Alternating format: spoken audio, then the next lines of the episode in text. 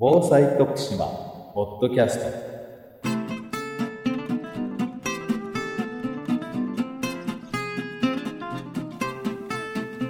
徳島県がお届けする防災徳島ポッドキャスト。今週も防災に関するさまざまな話題についてゲストをお迎えしてお話を伺います。今日は徳島県小松島市立坂野中学校にお邪魔しています。ここ坂野中学校で先ほど中学1年生を対象に海と地球への理解を深めるための出前授業が開催されました。今日はこの出前講座を開催しました独立行政法人海洋研究開発機構通称ジャムステックの広報課長田代正蔵さんにお話をお伺いします。田代さんよろしくお願いします。こんにちは田代です。よろしくお願いしまよろしくお願いします。す田代さんがお勤めのジャムステック海洋研究開発機構についてご紹介いただけますか？はい、えージャムステックはですねあの独立行政法人ですが、はい。我々の監督官庁は、はい。文部科学省になっております。ですので文部科学省の今我々は海洋とはい。地球の研究所という紹介させていただいておりますがまず、まあ、海と、まあ、その海の下、はい。地球を調べる研究所とお考えください。うん。あと同じ文部科学省には宇宙を研究するはい。JAXA ってご存知かと思います。はい。バノさんも JAXA はすぐピンとくるでしょ？そうですね。ジャムステックあんま有名じゃないんですよ。ですから、海はジャムステック、宇宙は JAXA。うん。こう覚えていただけると嬉しく思います。このジャムステックはいつ頃誕生したんでしょうか？そうですね、あの、その前身は、あの、はい。海洋科学技術センターというところで、1971年にあの設立しております。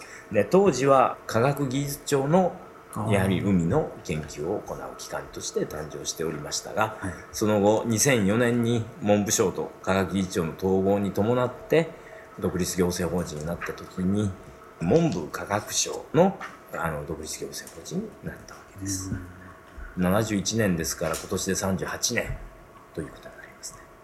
海と地球の研究ということですね。はい。ちょっと大きく出ており出過ぎかなと思います。はい、田代さんは有人潜水調査船深海6500や2000の初代パイロットを経験されたということなんですけれども、はい。海洋調査船海洋の建設時のアイデアを出されるときにそのパイロットとしての経験などをそうですね。あの、私、もともとそのジャムステックに雇われたのは潜水船のパイロット要員で雇われて、深海2000ができる前なんですが、ですから、最初ジャムステックに入って15年間はずっと海で生活してました。で、その時にジャムステックで最初の調査船が夏島という深海2000の母船の夏島から深海6500が完成してからそれの母船の横須賀という船にずっと乗ってたんですが実はこの海霊という船は横須賀の姉妹船なんです。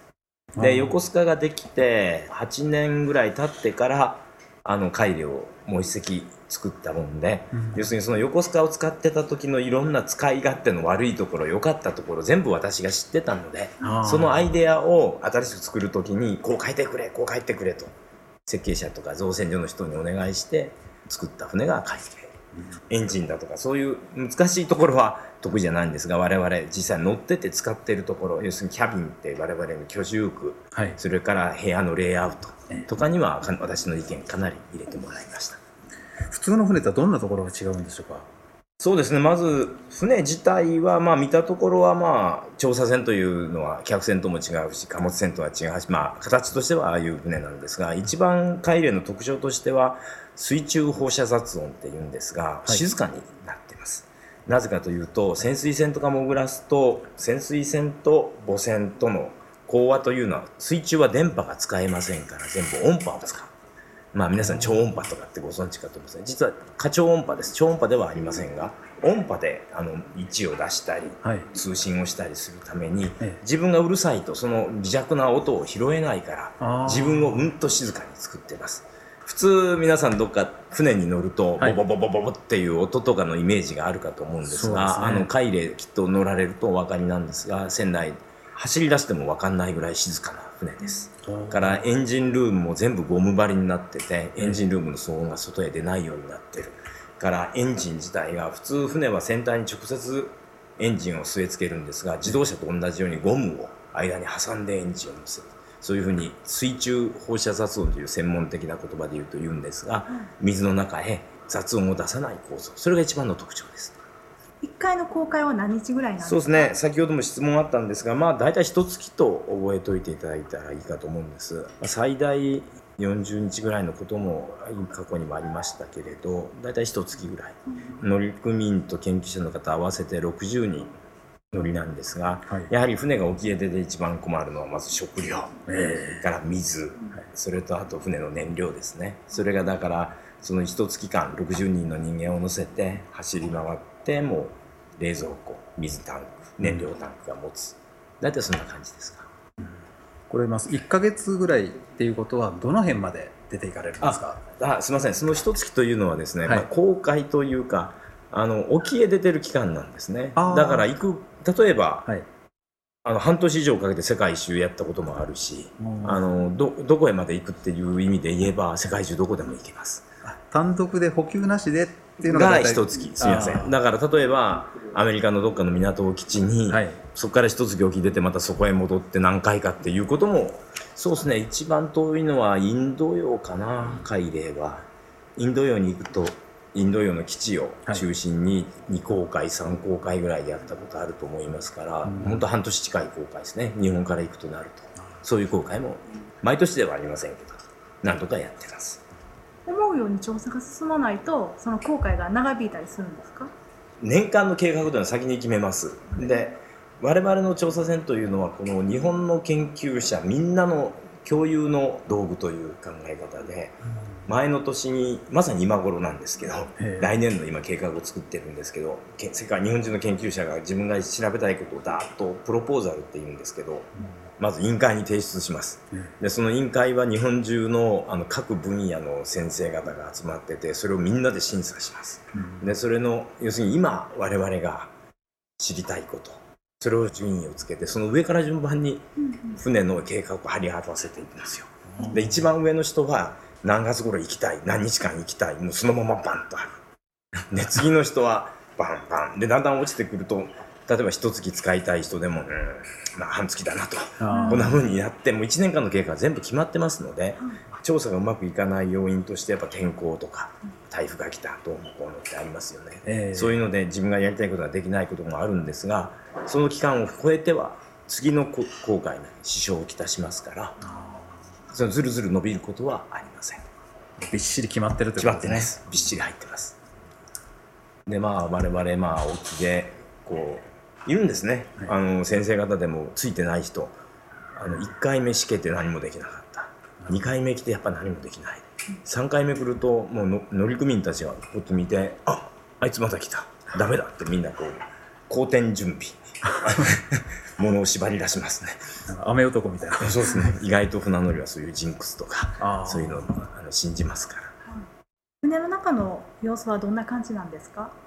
非常に快適ですよ。うん。居住区はもちろんエアコン完備だし、海連の特徴はもう全員個室なんですね。部屋が狭いけど個室になってて。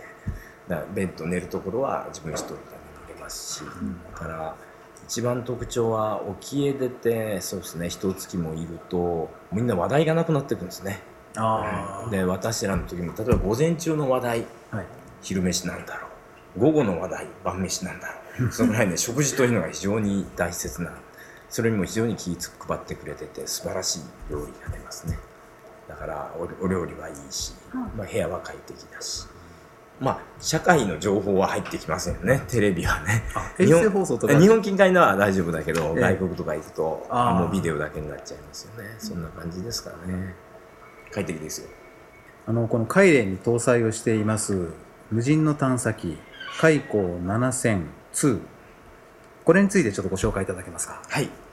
これは無人の我々探査機と呼んでます。はいで、深海6500ナと有人潜水調査船、船と言ってる。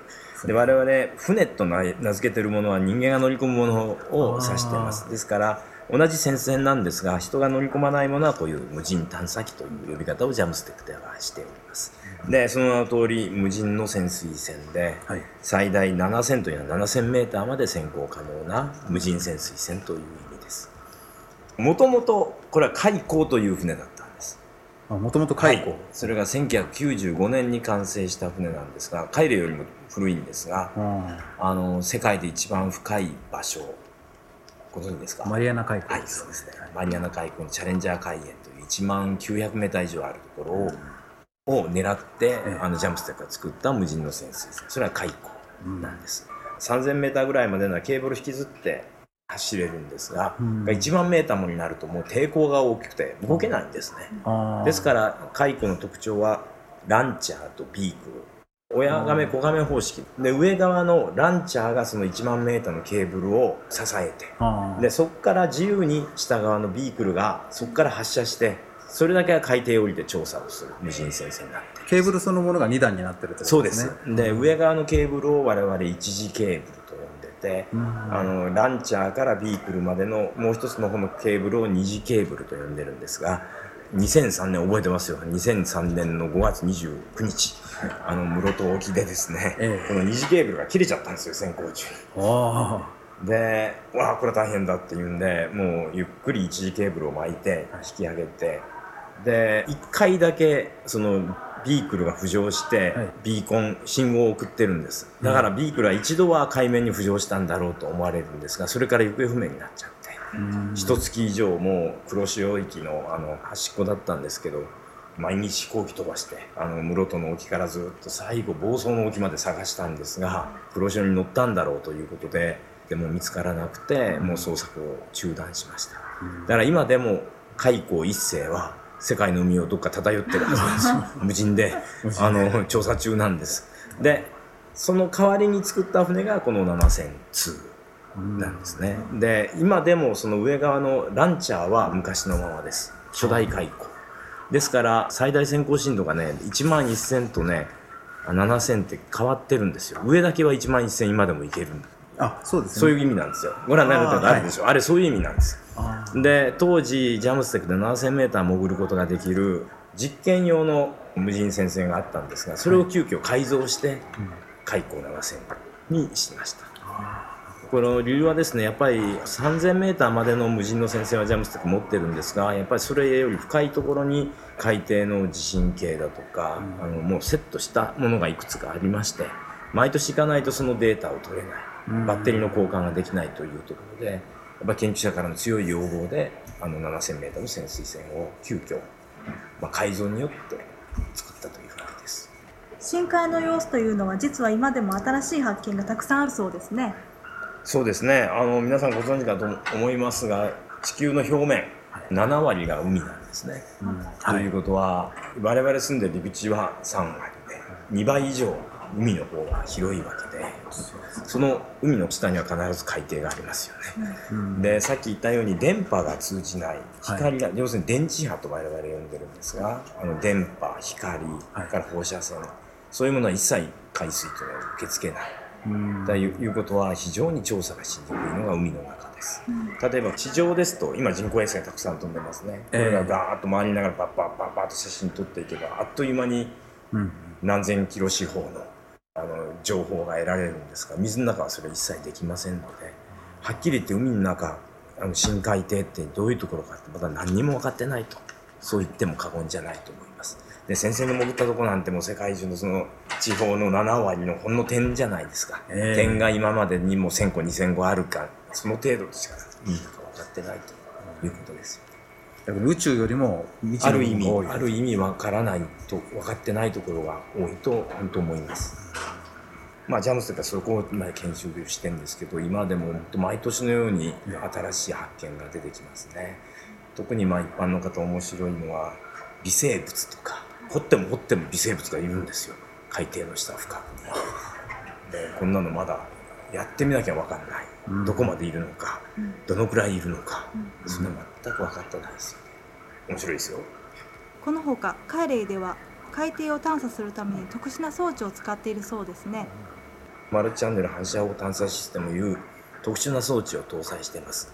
これは海底下の地殻構造と我々呼んでるんですが、海底下の断層とかを見る装置ですね。海の下の断層をそうですね。測定できるそうですね。おーまあ、いいわば人間 CT スキャナー。人間の体なんか見ますね。ええその地球のスキャナーですね。それを搭載したもう今日本でも一番性能のいい船かと思いますどういうやり方かというと、はい金魚のうんこのように 海連の後ろに6キロマイクロフォンハイドロフォンと呼ぶケーブルを伸ばして、ええんでエアガンという高圧空気を水中で噴射することで、人工地震、まあ、大きなまあ音を出すわけですね。振動を出すわけですね、それが海底の地層に反射して帰ってくるのをさっき言ったストリーマーケーブルという金魚のうんこで拾うと。うん。それを解析すると海底下の地層がきれいに出てきます。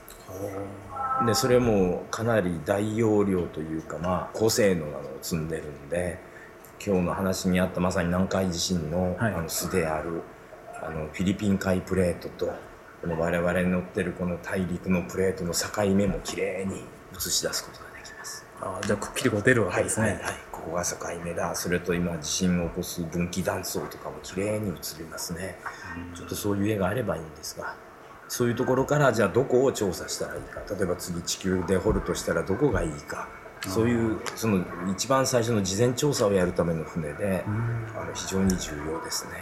それとここ5年海で頑張ったのはあの大陸棚の確定問題ってご存知でしょうか？あはい。はい、あの今大陸棚がどこまで伸びてるかというのを、ええ。あのきちんと証明できるとち日本の経済水域が広がる可能性がある、この5年間その調査を海上保安庁と一緒にやってたうちは協力で参加してたんですが、はい。その一番大事などこまで要するに海底下の地殻構造ですね、大陸の地殻がどこまで伸びているかっていう調査に一番活躍したのがこの海底です。深海探査なんですけれども、はい。地震研究に関してこれまで挙げられた成果についてご紹介いただけないでしょうか？そうですね。あのここ近年日本で起こってる地震の震源域、はい。海で起こった地震の震源域は大体ちゃんと潜ってはい。調査してますね。新しくできた断層だとか、から日本だけじゃなくて海外でも2004年のスマトラ、はい。あれは地震直後世界で最初に行った調査船ではないんですが最初にそこへ行って潜水を潜らしたのがジャムステックです、あとパプアニューギニアのあシッサのラグーンの大きな津波の時も、はい。ジャムステック船出してますしそういう現場の観測がまず一つ。うん。とあとジャムステックはあの地球シミュレーターってあ。あの大きなはい。コンピューター持ってますんで、えあれを使ってのシミュレーション計算とかうん。地震研究もそういう点であのやっております。あの実際そういう海洋地震の現場に行くとですね発生したところっていうのはどんなふうになってるんでしょうか？そうですね。私先線で一度見たことがあるんですけど、はい。